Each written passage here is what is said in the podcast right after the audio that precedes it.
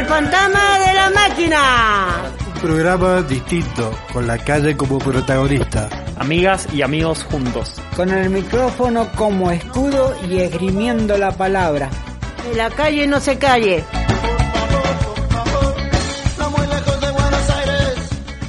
Hola, ¿qué tal? ¿Cómo estás? Vos, cálido oyente del otro lado de la transmisión, estate ahí, escuchanos. Esto es El Fantasma de la Máquina y comienza el programa y comienza la presentación. Hoy nos acompañan bastantes personas importantes en el día de hoy, así que estate ahí. Mi nombre es Ariel Enrique Araya y ahí lo vamos a seguir presentando. Bueno, a todos los radioescuchas, gracias por seguirnos y por de alguna manera seguir participando en el programa, porque si ustedes no están del otro lado, el programa no puede seguir. Entonces le, agradecemos mucho de que ustedes estén escuchando nuestro programa.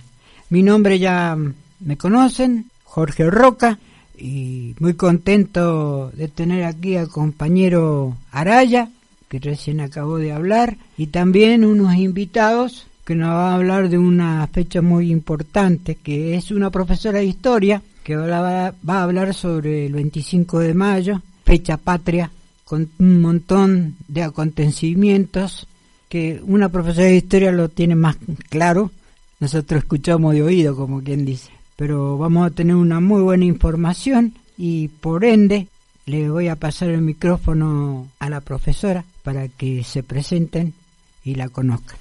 Hola, muy buenas noches a todos. Muchas gracias por la oportunidad de invitarme, de invitarme por primera vez acá al Fantasma de la Máquina. Así que agradecida eh, por poder estar en este espacio acá con mis acompañantes y eh, poder hablarles un poquito de esta fecha patria que a todos, que todos conocemos y tan importante es para la Argentina. Me presento, soy Cincia Germano. Muy bien, muchas gracias. Cincia, ¿no? Sí, sí. Bien, eh, bueno, muchas gracias. La verdad que, bueno, muy contento. Un nuevo programa, El Fantasma de la Máquina. Como recién dijeron nuestros compañeros, estamos en una semana patria, así que vamos a charlar un poquito sobre eso. No se muevan de ahí. Muy contento porque está nuevamente Ariel con nosotros, así que eh, la mesa está completa. Y, bueno, eh, nos vamos con un temita musical. No sé si el compañero se quiere presentar. Tenemos otra persona acá que, bueno, que no nos están viendo, pero tenemos público en esta mesa redonda. No sé si que por lo menos decir el nombre. Eh, buenas, eh, mi nombre es Franco, soy estudiante profesor de lengua y vengo a acompañar a, a Cincia.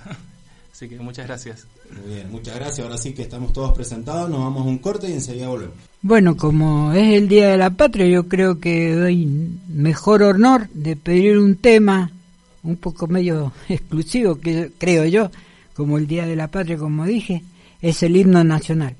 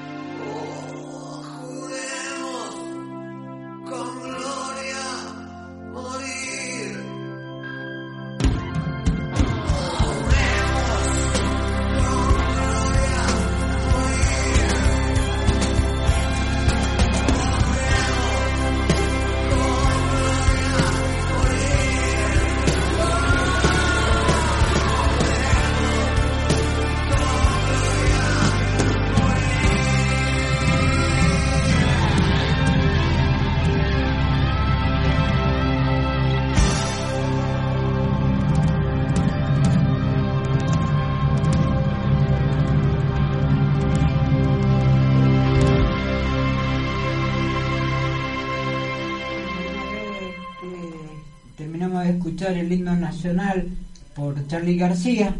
Vamos entonces a hablar con Cintia este, sobre lo que es la semana de mayo y por qué es tan importante y toda una historia. Así que le damos la palabra a la invitada para que bueno, nos comente qué es lo que pasó en ese momento. Bueno, muchas gracias, profesor. Eh, voy a contar acerca de los acontecimientos de esta fecha patria tan importante, empezando un poco por el contexto, cómo llegamos a este día del 25 de mayo, eh, la formación de la primera junta de gobierno, el primer gobierno patrio y el camino hacia eh, la independencia del país, todo un proceso revolucionario que fue muy importante eh, para esa fecha y que hoy recordamos tanto. Bien, para empezar, hay que tener en cuenta los sucesos que estaban pasando en Europa, en donde obviamente el virreinato al que pertenecía Argentina, el virreinato del Río de la Plata, era colonia española. Bien, y en España están sufriendo, sí, una crisis, una crisis de la monarquía, porque Napoleón invade, sí, y se queda con el trono español. Por lo cual no hay rey, y nosotros pertenecíamos, sí, a España, y le jurábamos fidelidad a este rey Fernando VII, que está preso. Entonces, la gente de acá del virreinato se pregunta, ¿qué hacemos? No tenemos virrey, no tenemos rey, perdón. ¿A quién le juramos fidelidad? ¿A quién pertenecemos? Entonces están en juego las ideas ¿sí? de Revolución Francesa, Ilustración, en donde hay una teoría en donde el poder en realidad le corresponde al pueblo y nosotros lo delegamos a alguien. En este caso, como no hay persona a la que delegar el poder, este poder vuelve al pueblo y el pueblo así decide qué hacer frente a estos acontecimientos. Y así se forma esta primera junta de gobierno. No sé si hay alguna pregunta, si se entiende. Eh, una preguntita, ¿y cómo estaba conformada la primera junta de gobierno? Esta primera junta estaba presidida por un presidente, se llama Cornelio Saavedra, seguramente lo han escuchado a lo largo de la escuela, eh, dos secretarios, que son Mariano Moreno y Juan José Paso, y seis vocales. Bien, en total son nueve miembros, eh, todos criollos, menos dos, sí, que son comerciantes españoles. Eh, y estos miembros van a estar en esta primera junta hasta que se vayan incorporando diputados del interior, porque recordemos que la primera junta se da en Buenos Aires y el resto de las provincias no estaban incluidas. Cuando se suman se va a, formar una junta grande de gobierno con más miembros, con la representación de varias provincias. Bueno, otra preguntita que también me parece importante. Entonces, ¿cómo fue que se reunió el pueblo ahí en el cabildo? O sea, ¿quién vendría a ser el principal personaje que logró esa junta del pueblo pidiendo por un nuevo una nueva soberanía de gobierno. Acá hay varios personajes, son primero generalmente los que van a pedir son hombres, sí, ciudadanos eh, que están en la plaza pidiendo sí que el virrey Cisneros deje el cargo porque creían que no les correspondía porque ya no había autoridad en España y van a pedir sí justamente que se forme un cabildo abierto, que era el lugar para discutir qué hacer, qué decisiones tomar y son estos miembros como por ejemplo Belgrano, que es uno de los que más presiona, eh, Monteagudo, que si bien no forma parte de la primera junta, sí están presionando para que sí puedan tomar una decisión estos criollos sí del virreinato del Río de la Plata. Yo por ahí preguntarte, nada, simplemente uno cuando habla del 25 de mayo, la semana de mayo y demás, se queda por ahí en lo que lo que aprendes en, en la escuela, digamos, en la primaria, en la secundaria que bueno, es bastante básico y también es como, te lo cuentan como más como un cuento, como algo no más idealizado y por ahí están buenos, digamos, estos detalles más de color que suceden. Si bien es verdad que por lo que estás comentando, digamos, por una situación externa, digamos, la que se está viviendo en el país queda como vacante, por decir una manera, eh, digo, había como una especie de descontento, ¿no? En el pueblo y esto fue como la excusa perfecta o en realidad el empujoncito, por lo que entiendo, para poder animarse a decir, bueno, no, que no nos representen más, que sea a partir de nosotros, digamos, que, que sea la representación a partir de, un gobierno. Eh, esto es así, digamos, había como descontento, el pueblo, digamos, hizo, más allá que habían personajes como recién lo nombraba, que preguntaba el profe, pero digo, el pueblo también se hacía como escuchar más allá de estos personajes, había un descontento, había algo, una necesidad, digamos, de independencia. Sí, sí, totalmente. Había una necesidad, esto viene luego de las invasiones inglesas, en donde eh, los criollos primero se dan cuenta del poder que tienen, sí, la necesidad de defenderse de ellos mismos, porque España no mandó ejército nada que ayudara en las invasiones. Entonces acá ya se dan cuenta del poder, sí, a que más habían defendido, sí, justamente a este lugar, sí, que tanto querían.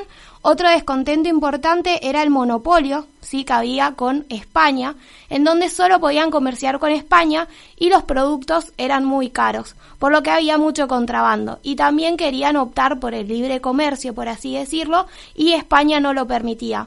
Entonces todo esto va generando descontento, también descontento con las autoridades virreinales y obviamente la oportunidad se ve justamente cuando ¿sí? se producen esto, esta crisis en España. Obviamente aprovechada, hay facciones que querían la independencia rápida y otras que era un cambio un poco más paulatino. ¿Nos podrías recordar en qué fecha se dio este acontecimiento y de, a partir de ahí quiénes son los primeros gobiernos? Esta, estamos en 1810, ¿sí? Eh, la semana de mayo de 1810, cuando empiezan a llegar estas noticias, y ahí empiezan los primeros gobiernos patrios que van a estar hasta 1820. En donde está la primera junta, luego la junta grande cuando se incorporan los diputados que mandan desde el interior, que ahí pasan a ser 23 miembros. Esto era muy difícil de sostener, 23 personas poniéndose de acuerdo con facciones totalmente diferentes, sí, porque estaban divididos entre los que querían independencia y otros cambios más paulatinos.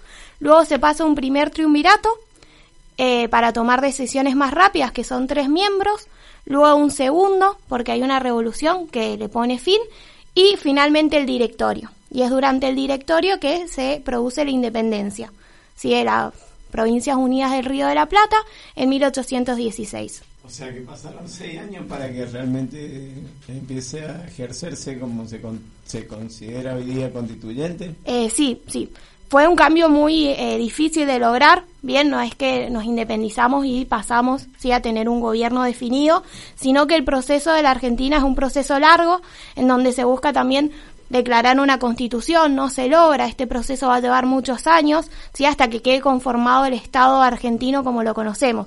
Pero 1816 fue un cambio sí muy importante para poner también freno sí a la ocupación española en todo lo que es el virreinato y toda América en general. Una, una pregunta más, más sociológica. En todas las revoluciones, de lo que es la historia, siempre en realidad se pidió revoluciones por intereses económicos. Dentro de esta revolución, como la 25 de mayo, también había intereses económicos. ¿Nos podés decir, eh, algo comentaste ya, pero un poquito más profundo, qué intereses económicos habían de por medio aquí en ese momento? Porque acordémonos que después de las invasiones inglesas, los ingleses ya sabemos, son los piratas del mundo Así que también querían este, someter a los argentinos o a, los criollos, pero no porque someterlos, sino porque había intereses eh, económicos, como quien dice. Entonces, me gustaría que profundizara un poquito más sobre esos intereses económicos para que las personas sepan que toda revolución, atrás de toda revolución, hay intereses económicos. ¿Por qué entonces es tan importante que esté el Estado, que esté el político, que esté el pueblo acompañando para que esos intereses económicos no se vayan? Sí, por supuesto. Como bien adelanté, las invasiones inglesas ya mostraron justamente el interés de varias potencias europeas, pero sobre todo los ingleses en estas tierras. Eh, obviamente hay que recordar que estamos en plena revolución industrial en Europa, entonces se necesitan materias primas para poder producir estos productos.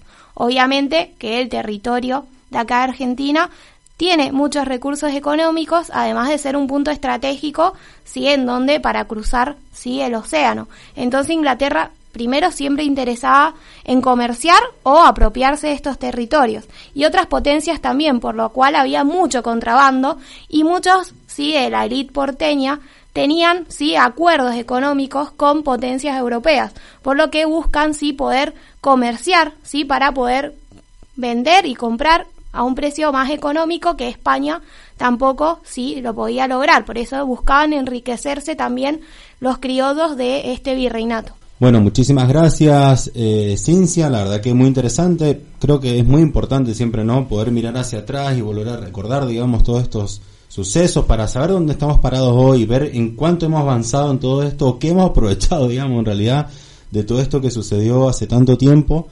Eh, así que bueno, nos vamos a dar un pequeño cortecito, no se muevan ahí, vamos a ir charlando un poco de la Revolución de, de Mayo, vamos a ir hablando un poquito de historia con ciencia, así que nos vamos a un corte y enseguida volvemos.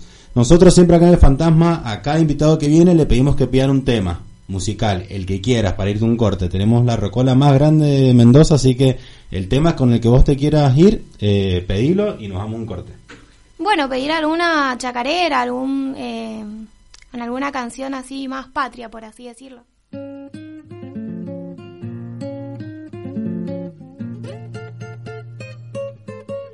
Aquí canta un caminante que muy mucho ha caminado y ahora vive tranquilo y en el cerro colorado.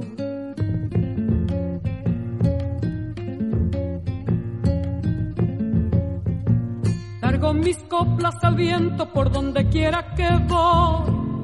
Soy árbol lleno de frutos como plantita y mistol.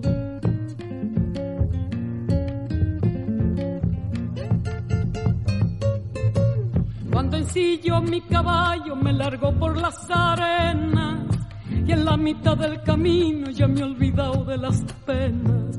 Caminiaga, Santa Elena, el churquirrayo cortado. No hay pago como mi pago, vivo el cerro colorado.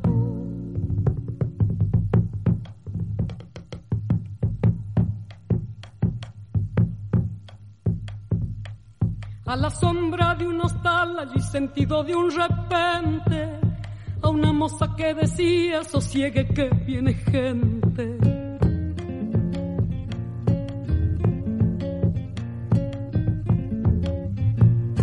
Voy a dar un remedio que es muy bueno para las penas.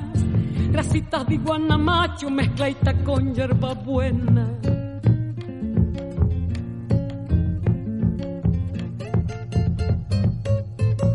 Chacarera de las piedras, criollita como ninguna. No te metas en los montes si no ha salido la luna. Caminiaga, Santa Elena, el churquirrayo cortado. No hay pago como mi pago, viva el cerro colorado. Bueno, acá estamos luego de haber escuchado un buen tema musical. Estamos acá nuevamente en el Fantasma de la Máquina, en el programa 346, profe. 47. 347, gracias Marquito. Este es el 347 y bueno, estamos hablando de la semana de mayo, estamos con la profesora Ciencia, ya estamos eh, en el tercer bloque y mm, muchísimas gracias por quedarte ahí escuchando el programa. Ciencia, te quería preguntar, eh, ¿de dónde estudiaste? Eh, no va a ser una pregunta, van a ser varias preguntas. No, pero va reflejado, viste, que cada uno tiene, como el profe, ¿no? Eh, eh, tiene algo para dar en el rol protagónico de, de ser, de, de, entregar a la sociedad lo que de alguna manera nosotros tomamos como potenciales, ¿no? Y, virtudes también, y con ello a, decir que por ahí, ¿no? La vocación, en la búsqueda de la persona, en realizarse y bueno y estar acá, ¿no? Eh, en eso lindo de dar y de recibir, eh, nos gustaría que nos cuentes más o menos cómo fue tu formación, en dónde fue, cuál es el origen de qué barrio sos, este, y bueno, que la gente un poco conozca más a esta teacher. Bueno, eh, yo estudié en Filosofía y Letras en la Universidad Nacional de Cudo siempre me gustó la historia desde, desde chiquita, conocer un poco como la cultura, sobre todo al principio de, de los países, eh, leía mucho, siempre me gustó leer, entonces por ahí me interesaba como investigar, eh, conocer por qué estábamos a donde estábamos, cómo habíamos llegado a ser eh, la Argentina, entonces un poco intrigada en todo eso, más en la parte siempre como cultural, eh, me interesé por estudiar historia y además para ser profesora, sobre todo en las escuelas secundarias, un poco acercarme sobre todo a los alumnos, a ver cómo piensan, qué sienten, porque uno no va y da clases realmente, sino que va a charla con los alumnos, ven qué sienten, los ayudan. Hacemos también un poco eso de, de ayuda, digamos, más que todo emocional que dar clases. Eh, hoy la escuela más, más o menos es eso, no es como antes, eh, que uno nada más escuchaba al profesor, sino que darles también su espacio, eh, que ellos vean qué temas les interesan, qué los intriga, eh, y un poco eso, por eso decidí la carrera, digamos. Es muy interesante y muy linda ¿eh? la carrera porque es un poco la identidad de nosotros. Y, yo hace mucho que ya, no sé, nunca me gustó la docencia. Y la vez que la hice fue un reemplazo, pero sí que sé por, por otros eh, profesores o teachers, como dice Araya, este, que las clases son diferentes. Le dan espacio al alumno, el alumno puede debatir con el teacher, cosa que antes cuando yo estudiaba no era así, era como decía el profesor, y si no, un cero. Entonces, eh, me alegro mucho de esa forma de enseñar que acabas de comentar, y como que como yo no viví esa, no vivo esa época, porque no, no hago docencia, ¿cómo ves, cómo siente el alumno esa comunicación del profesor y, el afecto y la comunicación? Yo creo que hoy más que nunca lo necesitan, después de una pandemia, de estar por ahí encerrados en su casa, como la comunicación eh, y el ser escuchados. Ellos por ahí, eh, los padres están ocupados, hay muchos que están muy solos, entonces que vos le des la oportunidad de expresarse, de hablar, de preguntarles cómo se sienten, ya para ellos es mucho. Eh, obviamente que cada uno toma la docencia de una manera diferente. A mí me gusta como saber qué piensa mi alumno, cómo está, eh, porque vos nada más al mirarlos te das cuenta por ahí que, que vienen con muchos problemas y uno trata de por ahí en ese espacio de ayudarlos, contenerlos, eh, y no solo impartir la materia historia, sino también interesarse por el alumno. Te felicito, una, una profesora excelente y moderna. Este, bueno, ahora le voy a pasar, Marco, que quería hacerte una pregunta.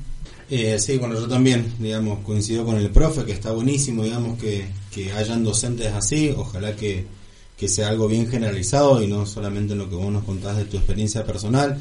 Yo creo que es importante, sobre todo en este tipo de materias, como que está bueno esto que vos decís, bueno, ¿qué, qué hay del otro lado, no? ¿Qué, qué, qué se piensa, digamos, el alumno, qué, qué siente cuando escucha toda esta, cuando escucha la historia, cuando, qué le sucede por dentro cuando escucha todo esto, qué tiene para aportar también, eso, no sé si vos eso lo has vivido, digamos, de que el estudiante por ahí se, se le llama la atención ciertas cosas, bueno, obviamente hay como otros, yo por ejemplo, no sé, iba, cursaba y me iba, digamos, como que esa fue mi, mi secundaria por lo menos, y bueno, en la universidad no tuve historia, pero como que muchas veces pensaba, ¿no? Como eh, qué manera de, de perder tiempo, cómo hubiera aprovechado otra manera, digamos, si me hubiera interesado un poco más, digamos, ¿no? En, la vida política, en la vida de, la historia de nuestro país y demás, pero la otra vez estaba hablando con mi sobrina, son nada, mucho más chicas, y la verdad que tienen un vuelo, digamos, en cuanto a la conciencia social que hay hoy en día, tienen un vuelo mucho más alto que por el que teníamos nosotros, eh, o por lo menos el que tenía yo, y, y le- por eso que te pregunto, digamos, si realmente se dan estos debates y, no sé, sentís que cada vez opinan más, que cada vez eh, ponen más sobre la mesa sus sentires, sus opiniones, sus creencias, qué sé yo.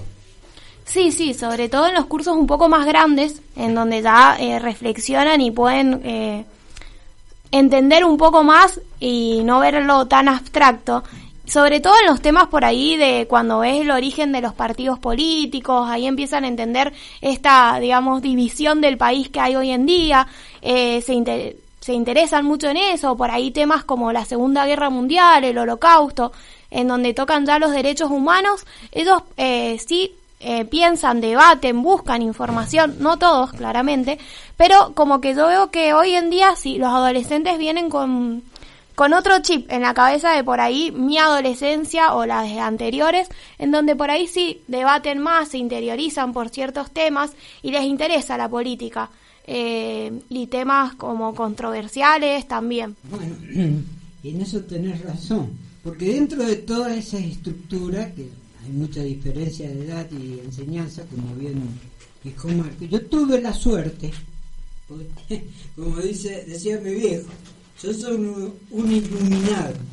Yo tuve la suerte de tener en la secundaria un profesor de historia que se llamaba Jaimito, ese era el nombre, y un profesor de esos, todo el mundo lo quería, y fue el pionero en dar la formación de muchos de mis compañeros, porque nos hizo integrar en ese momento a la UES, que es la Unión de Estudiantes Secundarios, que tenía la residencia en La Plata. Y justamente por el actuar de él, mira, yo te voy a decir hasta dónde llegaba, ¿eh? él sacaba plata del bolsillo, pues yo estudiaba ahí en, en La Ferrer, en Cristo Rey, en, en La Matanza, y él sacaba plata del bolsillo y nos llevaba dos o tres días pagando por un turismo a La Plata para conocer toda la historia de la, porque era de La Plata, toda la historia de La Plata y ahí fue que nos empezó a interesarnos más lo que es la política. Yo creo que de, de, de esa de esa camada todos hicieron política, porque bueno, era la época de, del movimiento de la noche de los lápices, y, lo, y eso, esos son, son valores impresionantes del, del profesor. Eso es lo que vos estás haciendo, empatía, interesarte, para que el alumno también vos lo conozcas y a su vez conozca. O sea, eh, el profesor tiene que tener la grandeza también de ser muy abierto, de compartir. Pero en la época mía, bueno, era una excepción el Jaimito, porque los otros eran mortal. Era sí o no, era como ellos decían y punto. Este profesor fue excelente. Por eso te digo, desde ya, por lo que vos comentaste, sos un excelente profesor. Es un privilegio para los alumnos que tengas, como vos como profesora, porque tenés un, un aspecto de empatía y de conocimiento que trasciende en el tiempo, porque no sos vos sino también vas a ser los alumnos. Como pasa a mí, Jaimito, yo, a esos años que hay, pues yo empecé eh, a, militar a los 12, 13 años, y mirá los años que han pasado y no me olvido de Jaimito. Así que yo creo que Jaimito trasciende en mí, y vos estás haciendo eso. Así que te felicito, realmente es un aporte muy grande para la Argentina. ¿Mm? Ya no sé, a lo mejor el, alumno eh, decide, qué sé yo, la idea política que quiera, pero ya tiene un fundamento, ya tiene una historia. Qué importante el pasado, porque sin pasado no hay presente y no hay futuro. Entonces, eso es muy importante. Realmente te felicito. Y tan joven. Ay, muchísimas gracias. La verdad que me encantan tus palabras. Eh, me siento como honrada. Eh, es lo que trato, busco eh, dejarles algo a los chicos, una enseñanza, eh, que la aprovechen, que entiendan para qué sirve la historia, para qué van a la escuela, por qué es importante, que se interesen por lo que pasa en el país, que sepan sus derechos también, que por ahí ni lo saben. Entonces es importante dejarles eso al menos, que se interioricen, que sepan cuáles son sus derechos. Eh, y nada, dejar un, un poquito de ayuda en, en la sociedad. Bueno, muchísimas gracias Cintia por todo, no solo por el bloque anterior que nos tuviste como eh, comentando un poco lo que sucedía no solo nosotros acá en la mesa, sino todas las personas que están escuchando en este momento de lo que sucedía, digamos, en la semana de mayo, porque uno muchas veces, bueno, sí, escarapela, locro, qué sé yo, pero ¿qué pasó, digamos? ¿Qué sucedió en esa época? Así que está bueno eh, volver a recordarlo, volver a poner sobre la mesa y, debatirlo, digamos, también, ¿no?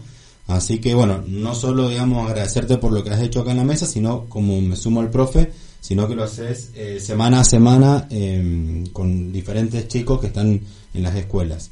Así que bueno, para cerrar yo la última pregunta, simplemente que nos comenten, nos comentes, digamos, eh, ¿por qué sentís, digamos, que es importante la historia?